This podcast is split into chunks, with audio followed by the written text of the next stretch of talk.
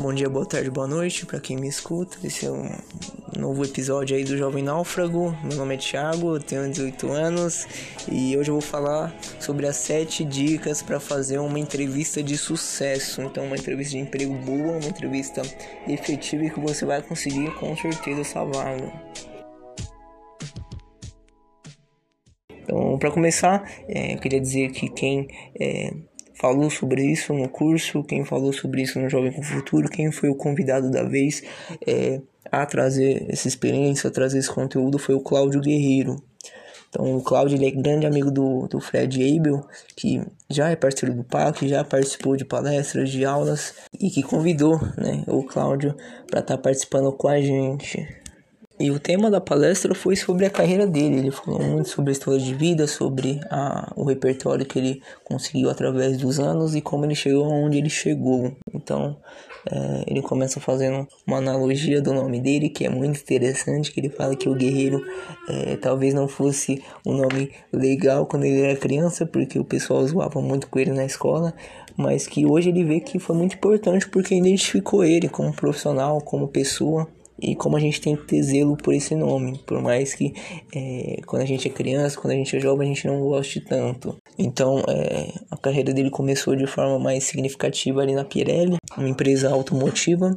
E ele fala sobre uma vida insana, em que ele estudava, ele trabalhava e dormia muito pouco, e as condições eram terríveis. Então, foi o começo aí é, da carreira dele, o começo de uma jornada aí é, de muito empenho e esforço. Depois daí, ele conseguiu um emprego muito bom na IBM, então, por muito incentivo da mãe dele, é, ele foi para a IBM, empresa que não tinha nada a ver com o que ele gostava, que era de carro. É, ele que veio de uma família de, de metalúrgicos, ele queria muito trabalhar nesse ramo, mas é, por persistência da mãe dele, também por vontade própria, ele foi para a IBM, uma empresa muito interessante. Quem tiver curiosidade, é legal pesquisar. Então, é, lá ele passou bastante tempo lá, mais de sete anos, e onde ele conheceu a esposa dele, a atual esposa dele, atual e única. Então, depois de lá, ele foi é, já é, com mais experiência no mercado, ele foi para Zanettini Barossi.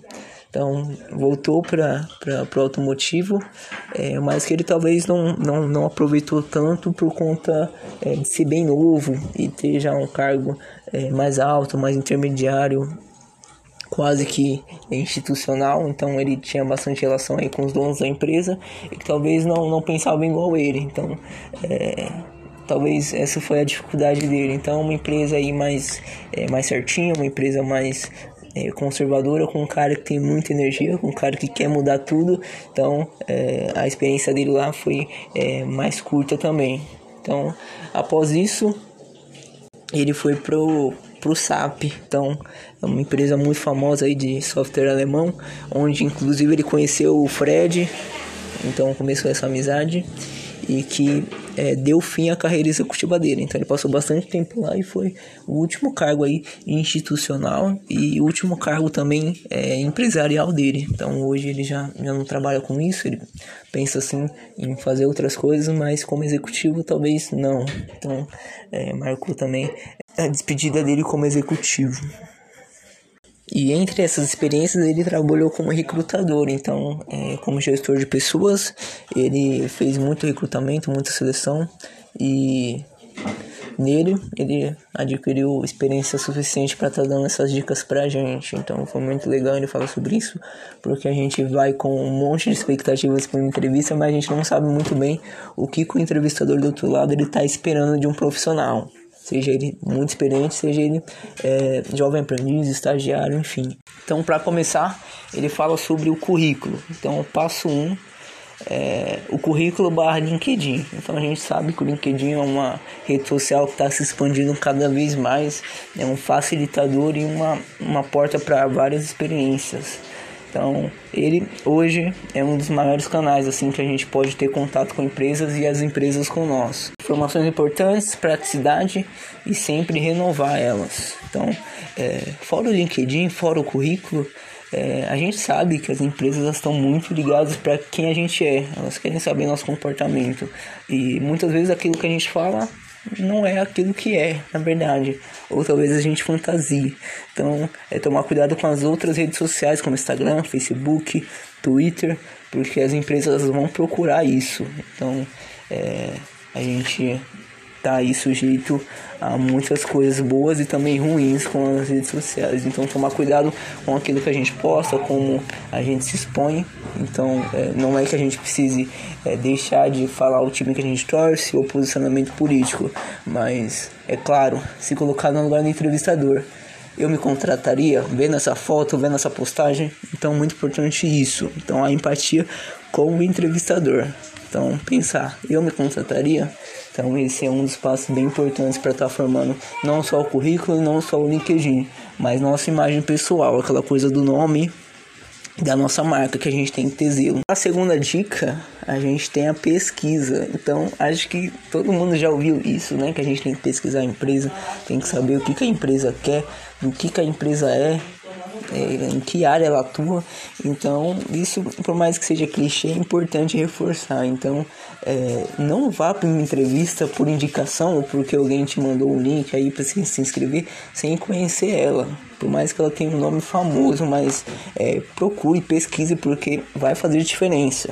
Então, é, além de pesquisar, mostrar para o entrevistador que você pesquisou, fazer perguntas, contestar, enfim e relacionar os desejos, os fins, os objetivos da empresa com os nossos objetivos.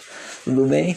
Então não precisa mentir, tá? É só pesquisar e mostrar esse interesse, mostrar que você realmente estava é, se preparando, que você realmente estava querendo muito essa vaga, porque é um mindset diferente, né? Um mindset que você é, meio que leva para o entrevistador. Então, a importância que você dá para aquilo que você está fazendo porque é, você não só perde seu tempo, como perde o tempo do, dos profissionais que estão ali envolvidos. Se você não se prepara, se você não quer fazer e se você não quer passar na entrevista. Então pesquise, é muito importante. Então a dica 3 ela se relaciona diretamente com a dica 2, que é a vestimenta, como investir. Então, é, como eu falei, pesquisa a empresa. Então, se for uma empresa é, mais formalzinha, mais séria, então vá com uma roupa mais formal e mais séria. Agora, se não é, não tem necessidade disso. Acho que a roupa ela diz muito sobre a gente, é algo que está mudando, mas que no fundo ainda tem esse, esse pensamento de que a roupa nos define. O que talvez eu não concorde tanto, mas que infelizmente o, o entrevistador ele pode ter esse mindset, esse pensamento de que a roupa que você tá, ela não condiz com, com, com os fins da empresa, né, com os objetivos.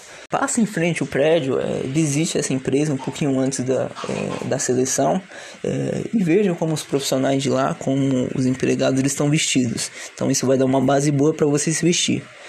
Claro que não precisa comprar roupa, fazer todo seu guarda-roupa para ir para entrevista, né? Mas use aquilo que você tem.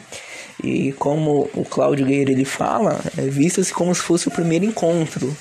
Então, é, tenta impressionar, não de forma assim extravagante ou algo, sei lá, muito exagerado, mas de forma boa, de forma positiva, mostrar que você é uma pessoa talvez mais séria, que você é uma pessoa extrovertida, mas que você também sabe ser profissional. Então, o investimento vai falar muito sobre isso, tudo bem? Então, é, cuidado, não vá tirar barba, não vá prender o cabelo sem saber antes é, qual que é o objetivo da empresa e como a empresa ela é, é, nesse quesito social, como ela se, como ela se posiciona, como os empregados se comportam.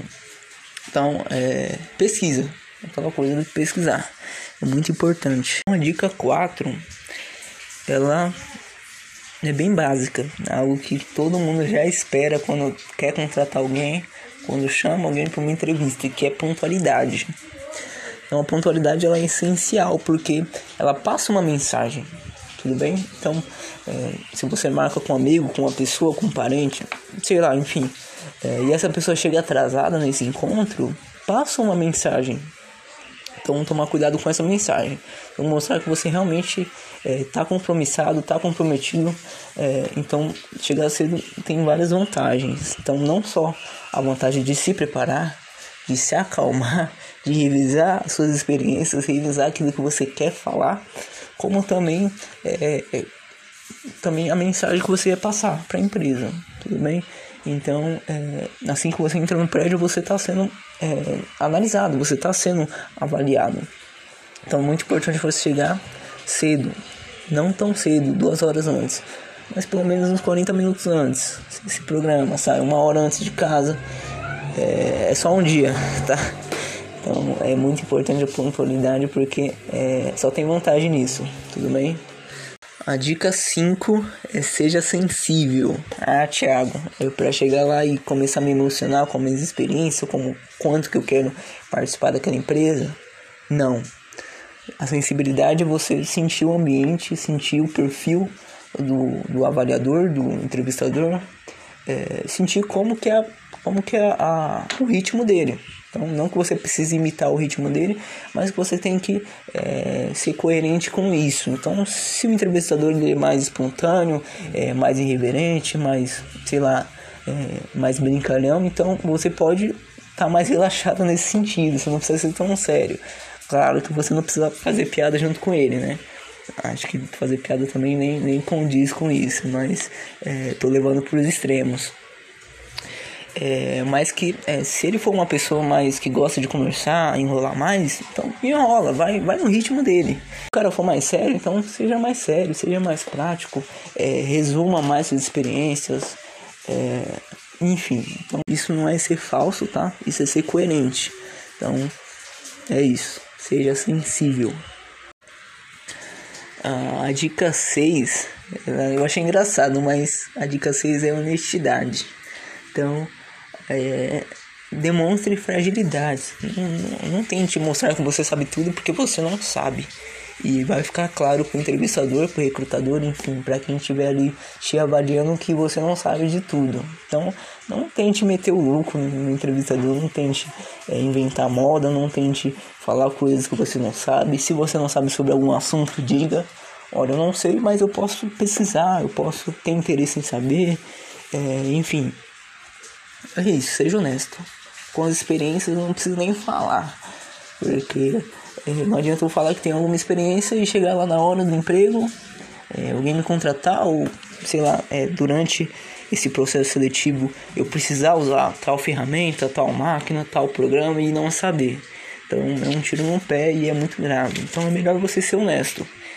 Porque é, também vai de uma soft skill muito boa, a honestidade. Então seja verdadeiro, seja transparente, você não precisa mentir, tudo bem? Então, para você que tem pouca experiência, não fique assustado com isso, certo? Então, a sétima e última dica é, ela é meio que um complemento de todas, né? Mas enfim, é demonstre interesse. Então, para quem tá no primeiro, é, na primeira entrevista, não, nunca trabalhou antes, tá ali procurando estágio, nem pouca experiência, demonstra interesse. Então, é uma soft skill muito importante. Ela não inibe as suas habilidades técnicas, mas também pode ser um diferencial.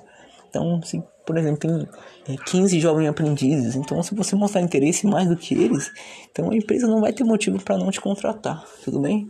É, então pergunte, seja curioso, é, pesquise, né? Como eu já falei, né? Pesquise os valores da empresa. Fale que seu sonho é estar tá ali, que você tem vontade de trabalhar. Fale as áreas que você tem curiosidade, como que você quer crescer, como você se vê daqui a alguns anos trabalhando ali. Então, como eu falei, não precisa mentir, né? Mas que você realmente demonstre que você quer estar tá ali.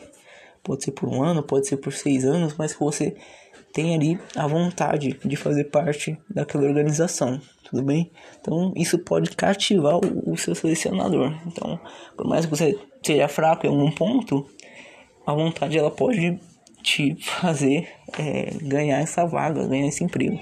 Então, muito importante o interesse.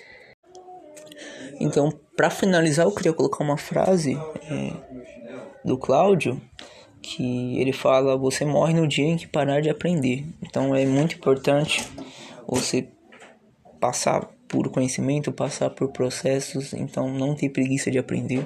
Então é realmente estar vivo. Então conhecimento é isso. Você se sentir vivo, você saber que a todo momento você quer se construir, você quer se preparar, você quer se moldar. Então investe em você, é um amor próprio.